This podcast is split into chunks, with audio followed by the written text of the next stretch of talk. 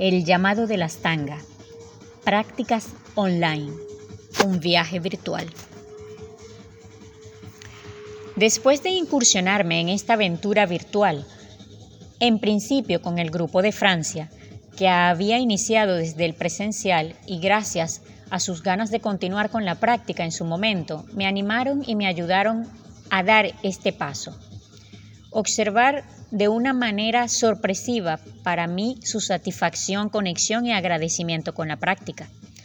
Comprendí que lo que realmente agradecían era ese acompañamiento y guía en su práctica, ya que apenas empezábamos a cultivar ese hábito en ellos. Obviamente, esto le funcionó bien a todos mientras duró la cuarentena. De hecho, todos estaban conscientes de que no abandonar la práctica, aun cuando fuese dado desde, desde este medio virtual, ya que era una oportunidad de seguir conectados con ese espacio interno, con ellos mismos, que recién empezaban a valorar de su práctica gracias a la experiencia del presencial. Luego, al llegar el verano, Naturalmente se desconectaron de la pantalla para conectar con la vida real, lo que me resultó completamente lógico y natural. Fue el momento en el que yo misma viajé a los Pirineos españoles en busca de la montaña y conectar de cerquita con la Pachamama, desde el fluir de sus ríos de aguas claras. Luego, mis alumnos franceses decidieron abandonar la práctica online y me dijeron que le resultaba muy difícil continuar con el hábito de la práctica de manera regular, diciéndome que esperarían mi regreso a Francia cuando llegara la oportunidad de volver a hacer clases presenciales. Lo comprendí perfectamente, entendiendo sobre todo que con tan solo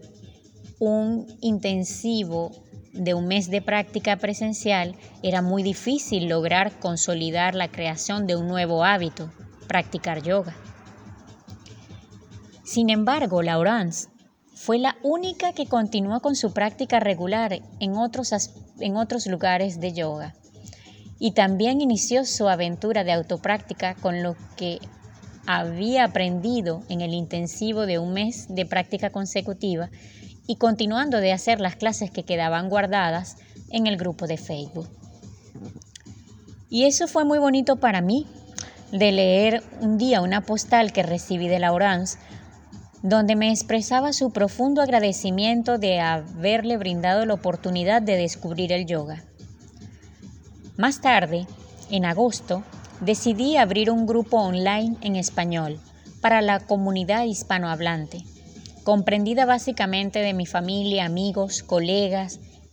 y seres habitantes de mi corazón que comparten al igual que yo un claro interés por el yoga. Sin duda, básicamente la mayoría de estas personas son venezolanos, que siguen en Venezuela y muchos otros que se encuentran en otros lugares del mundo.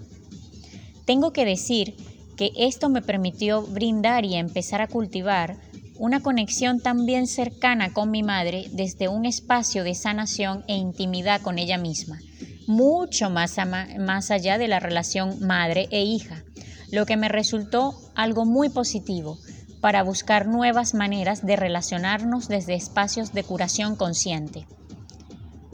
Justamente intentando caminar hacia esa brecha de nuevos paradigmas y crear y construir nuevas creencias y hábitos sanos al relacionarnos. Esta experiencia me permitió a su vez enfocarme en una práctica menos intensa, quiero decir más amplia y no tan rígida en estructura, aun cuando siempre los inicio hacia la práctica de la estanga. Mas mi objetivo con esta práctica es lograr ofrecer una experiencia más íntima, intentando crear ese vínculo de conexión interna del que nos hemos alejado y reconectarnos conscientemente con el mismo principio de intentar crear nuevos hábitos y nuevas realidades para nosotros mismos desde una perspectiva más amplia y en mayor estado de atención con el aquí y ahora de cada practicante con la intención de que se lleven una experiencia que les sirva y fortalezca para enfrentar luego su cotidianidad del otro lado de la pantalla. De manera que esta práctica la he gestionado desde un espacio bastante intuitivo de mí misma, dando paso a esa conexión con el instante y lo que me conecta con el grupo cada día. Lo que nos ha llevado a compartir un bonito viaje virtual, rico en sensaciones, escucha y trabajo energético. Desde todo el trabajo de conciencia de bandas energéticas, chakras, apertura de caderas, conciencia de la columna vertebral como eje movilizador de la energía, conciencia de la energía Shakti, ya que la mayoría del grupo son mujeres, al aprender a respirar consciente, aprender a sentir tu propia energía desde ejercicios de chikung, meditación y sincronía con el movimiento natural de tu respiración como un punto de partida que te lleva a fluir con tu propio flow. Así que ha sido una experiencia positiva, a pesar de mi resistencia previa de experimentar las clases online por lo que puedo reconocer que esta práctica me ha brindado flexibilidad mental y apertura a darle un uso positivo a estas herramientas de la tecnología, sin perder el norte y conciencia de la importancia vital del contacto real humano. Por lo que he tratado de manera objetiva de llevar la práctica a una expansión energética consciente con el fin de que todos los practicantes puedan beneficiarse de esta práctica en su cotidianidad. Por otra parte, debo decir que este grupo sin duda conoce mi trayectoria desde hace muchos años, mas es primera vez que les doy clases de yoga. Estas clases online son gratis, ya que están ya que estando lejos de mi tierra, es lo menos que puedo hacer en contribución a ese granito de arena que todos podemos dar de nosotros mismos por el otro y el bien y sanación común. Así que creo y siento que ha sido un bonito viaje que sin duda alguna seguiremos explorando, continuando de crear ese vínculo